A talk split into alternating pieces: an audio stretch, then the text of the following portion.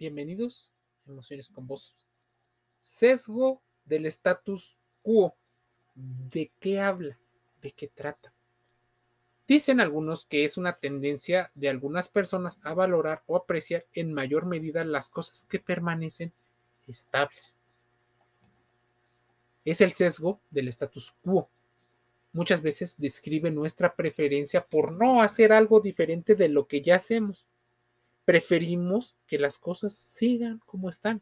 Los sesgos cognitivos nos ayudan a ahorrar energía y recursos mentales en nuestra toma de decisiones, pero lo que pudiera verse como instintivo y mucho más eficiente no significa que tomemos decisiones basadas en una amplitud de conocimientos, sino más bien en situaciones preconcebidas. Ahora, a muchas personas les enseñan a ser bastante eh, intuitivas, bastante eh, metidas en los roles clásicos de los comportamientos. En el que una persona pueda cambiar de comportamiento según las situaciones, rompe con el juego, rompe con este status quo. Muchas personas te llaman a que dejes la zona de confort, pero curiosamente muchas personas de las que te invitan positivamente a salir de la zona de confort están en una zona de confort y muchas veces se establecen ellos en un status quo donde son superiores por algunas características a aquellas personas a las que están invitando. Porque claro, en su ego podrían ser personas que se consideran superiores o que tienen algo valioso para aportar. Probablemente tengan que buscar constantemente clientes y ese es el modelo de negocio de muchos editoriales y de muchos falsos gurús y coach que constantemente te están diciendo que tú puedes hacerlo solo con el hecho de intentarlo. Pero ellos ya están en un modus de ahorro de energía. Te van diciendo constantemente lo que quieres escuchar y de lo que ellos ya dominan. El sesgo de status quo es un sesgo de tipo emocional, es decir, un sesgo en el cual nuestras emociones generan distorsiones o acortamientos a la hora de razonar. Es más, hasta para contratar personas y conocer personas, o sea, en la economía, política, finanzas, el sesgo es bien conocido como el status quo. Si nos metemos a grande, a gran modo, en el efecto eh, o en el sesgo, podemos entender qué está ocurriendo con nosotros. Hay personas que no quieren cambiar. No quieren cambiar, por ejemplo, de seguro, de carro. Están mal, están rompiendo y lo siguen utilizando. ¿Por qué las personas, aún teniendo un calzado roto, no lo cambian?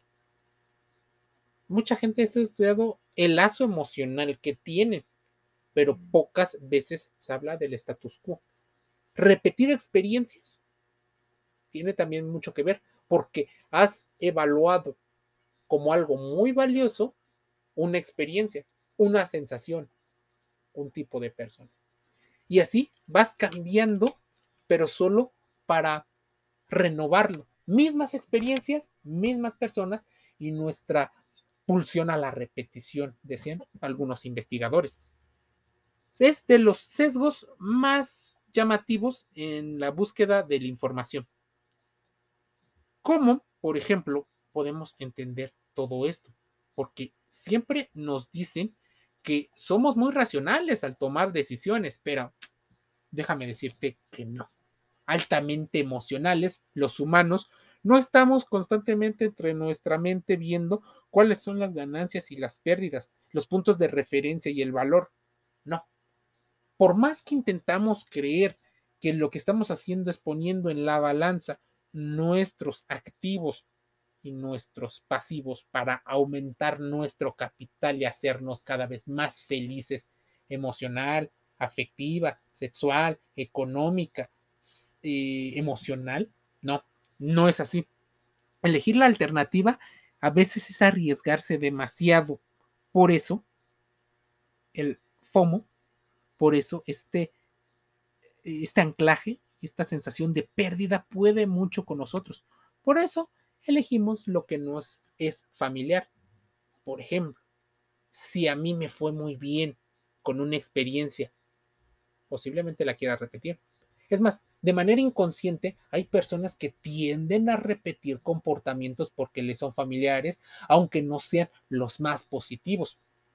Seguramente has visto más de un teledrama, telenovela o una película donde las personas protagonistas, por más que les avisan, amiga, amigo, date cuenta, no hacen caso, siguen en la misma tendencia.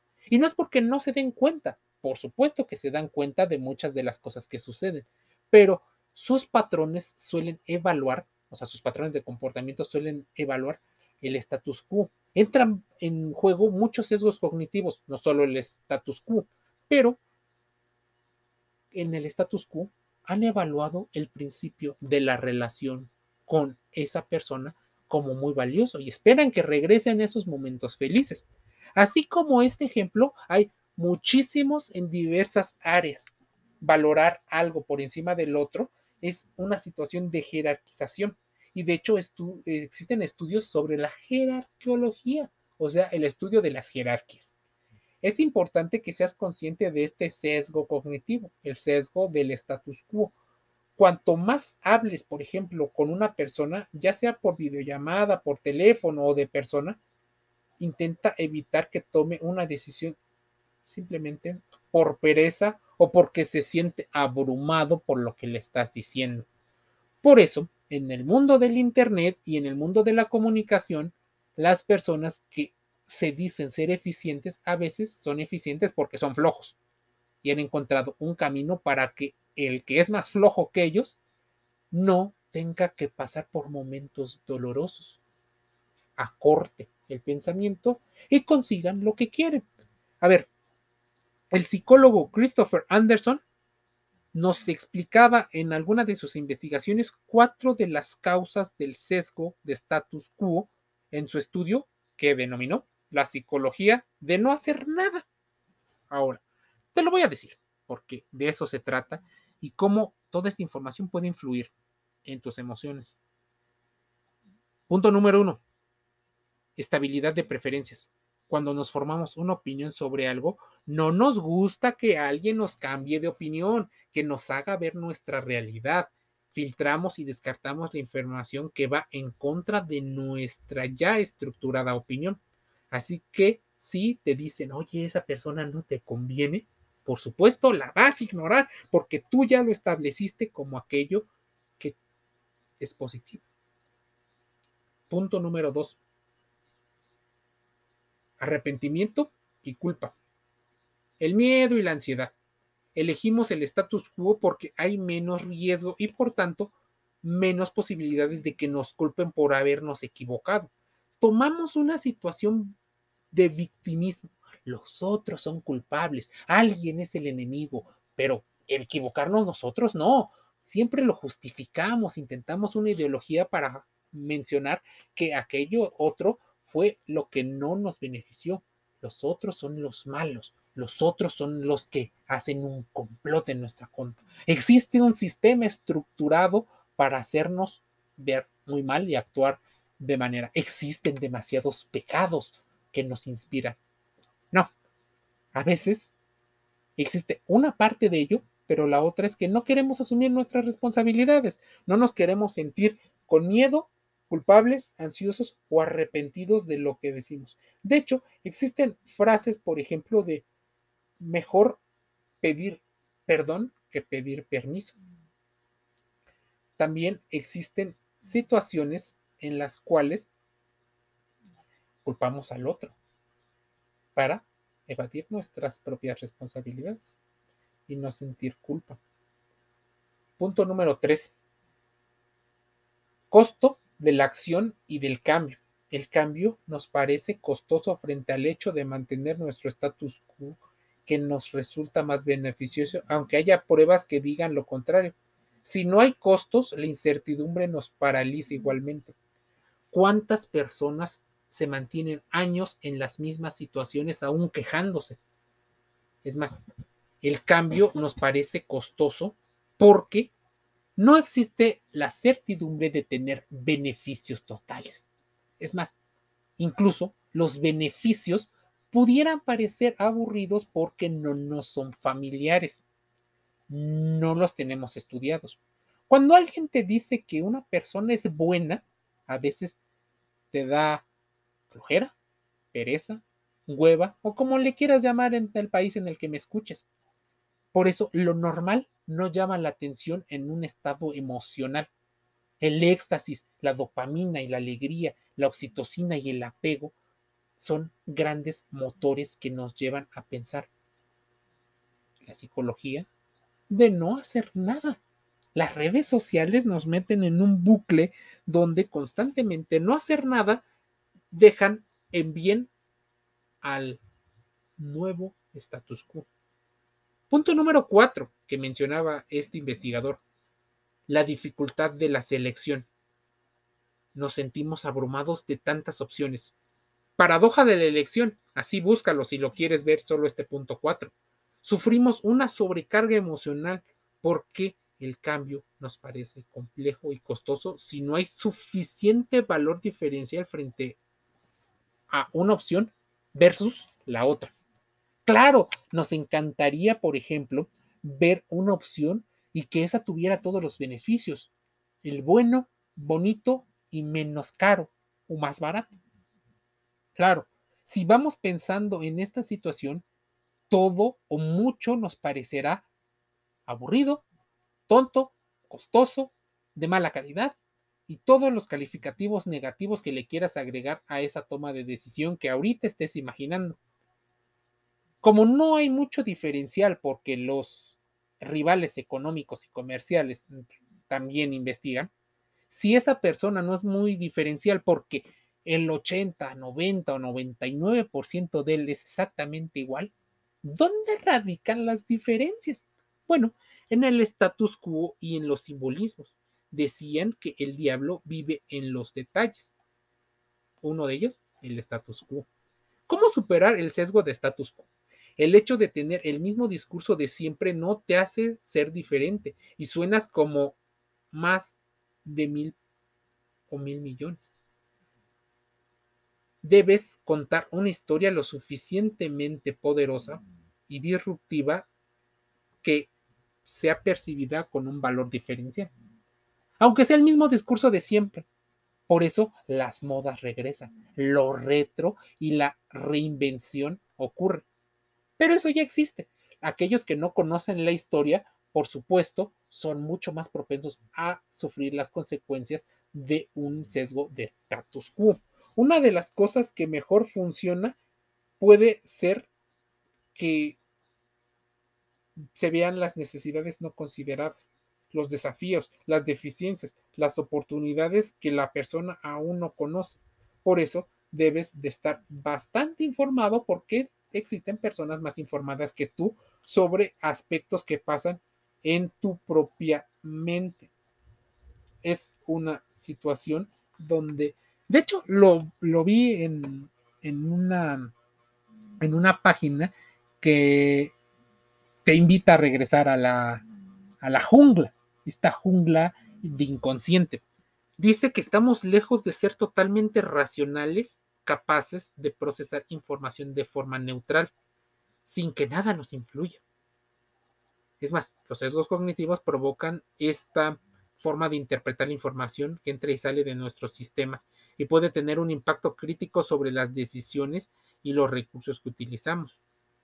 Si nos ponemos a investigar el sesgo del status quo nos hace entender, por ejemplo, el McGonagall Complex, nos hace entender por qué creemos que tienen mayor valor aquellos que tienen más dinero de los que no tienen tanto, nos hace romper las ideas de la meritocracia, de la pobreza y de otros aspectos. En finanzas y en política, este sesgo es mucho más conocido. Cuando tendemos a tomar una decisión, tendemos a preferir el status quo, las apariencias, y mantener el sistema tal cual está. Es decir, mantener las cosas bajo una inercia, pero es muy curioso.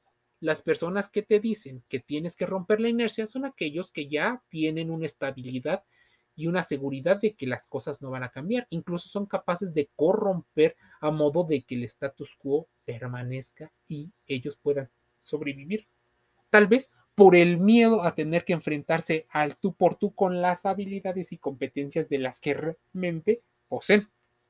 Los especialistas en economía conductual, entre ellos el multipremiado y ganador del premio Nobel Richard Thaler, decía que la psicología de la economía ha realizado estudios numerosos para comprender el sesgo del status quo.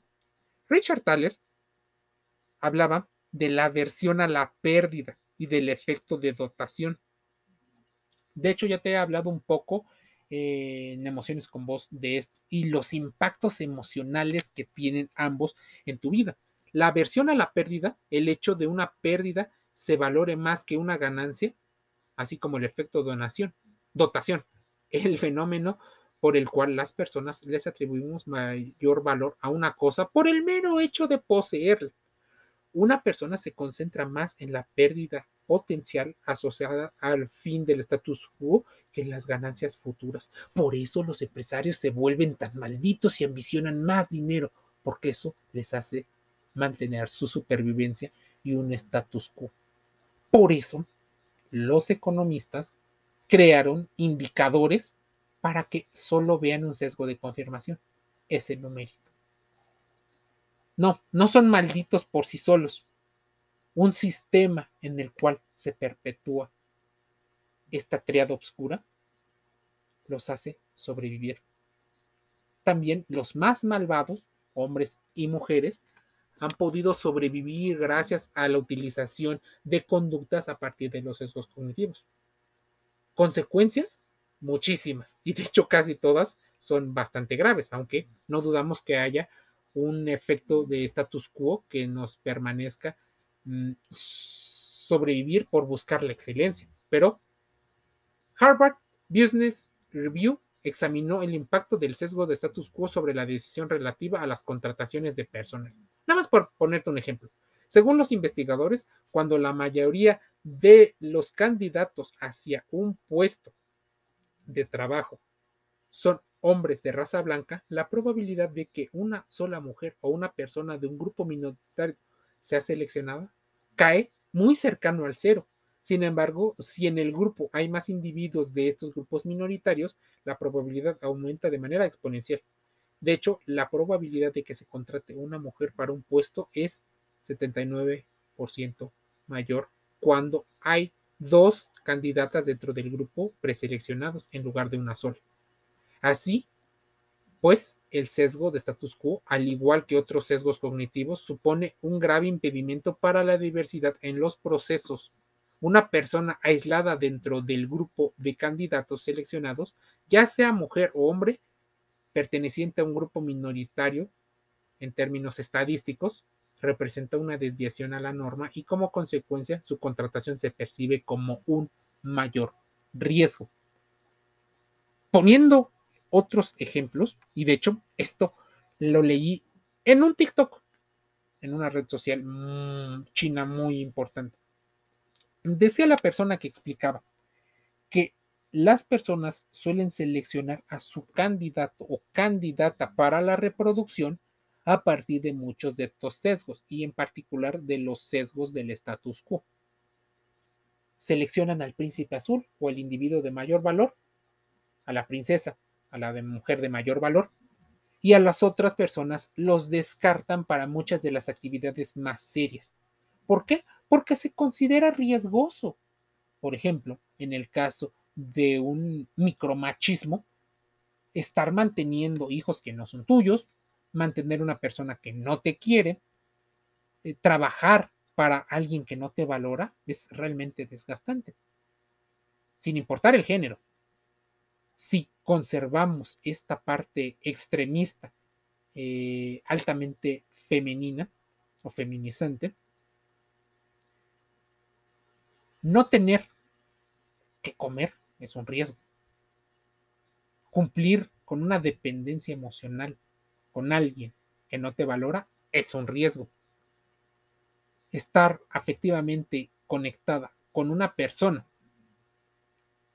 que no está conectada contigo, no hay una responsabilidad emocional, es un riesgo. Por eso muchas de las decisiones que se toman a nivel amoroso permanecen en la idea de los sesgos de status quo. Valoramos más una cosa que otra dependiendo la edad, las experiencias personales, la información que tenemos, los recursos de los cuales disponemos ahorita, dispusimos o teníamos en el pasado, en el presente y en el futuro. Dependerán de varias variables.